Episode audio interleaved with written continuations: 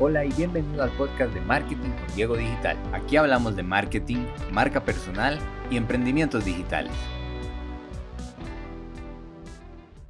Episodio 17. Encuentra tu nicho. Bienvenidos, espero que se encuentren muy bien. En esta ocasión quisiera hablarles sobre la importancia de encontrar un nicho de mercado a la hora de vender nuestro producto y servicio.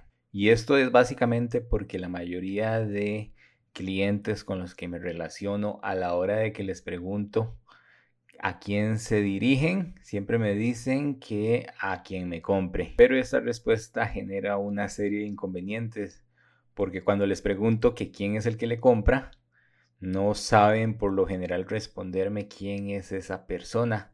Por eso fue que en episodios anteriores hablamos de la importancia de definir un buyer persona para saber a quién le vendo pero el asunto del nicho de mercado nos permite ir más allá a la hora de entablar una relación con nuestra comunidad o con las personas con las que nos relacionamos a la hora de la venta de productos y servicios. Para que vayamos entendiendo el concepto de nicho de mercado, voy a citar algo que leí en un libro de Guy Kawasaki, que era el jefe de mercadotecnia de eh, Apple hace unos años cuando se estaba desarrollando los primeros Macintosh y él hablaba sobre la importancia que tenía para Apple el hecho de crear un nicho de mercado bien definido.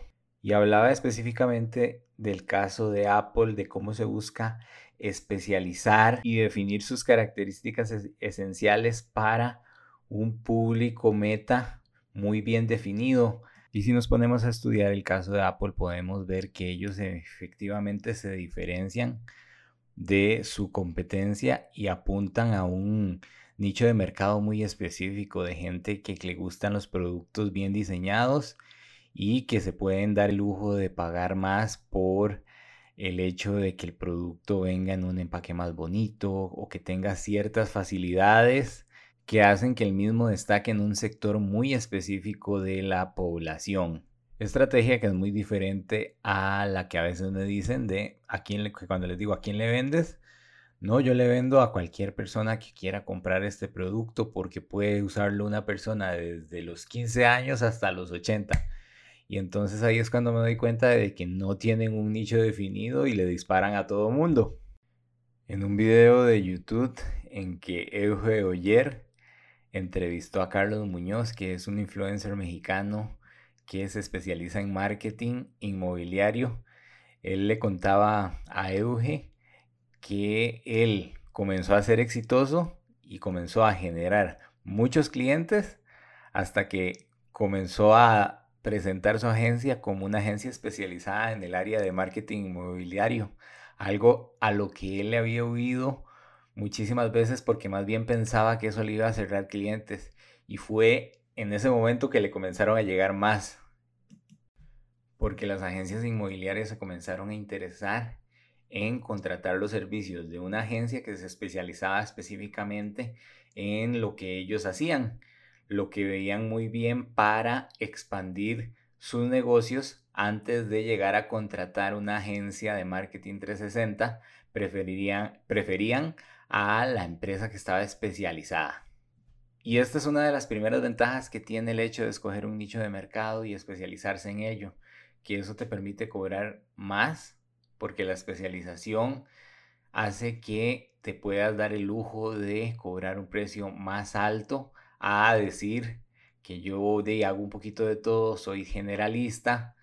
No es lo mismo, por ejemplo, un médico neurocirujano a un médico general hay cierta diferencia, lo mismo aplica para el marketing.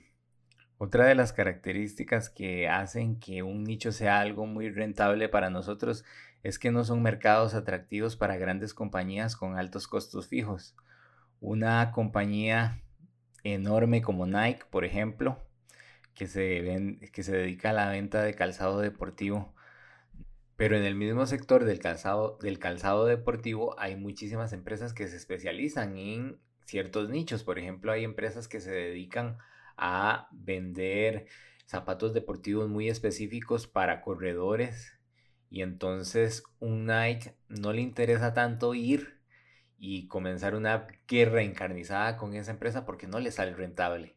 Pero para esa empresa que se dedica a ese nicho de mercado, si el negocio le sale muy rentable, pues genera una comunidad de clientes que están muy interesados y que los tienen como marca de referencia a la hora de ir por esos zapatos deportivos para correr.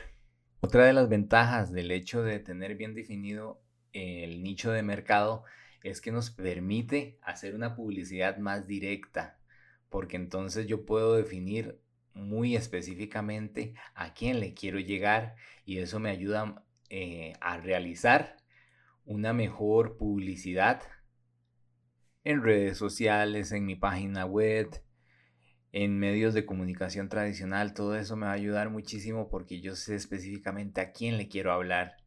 Y eso, por ejemplo, me da ventaja a, ese, a esa compañía con la, que, con la que compito que le quiere hablar a todo el mundo.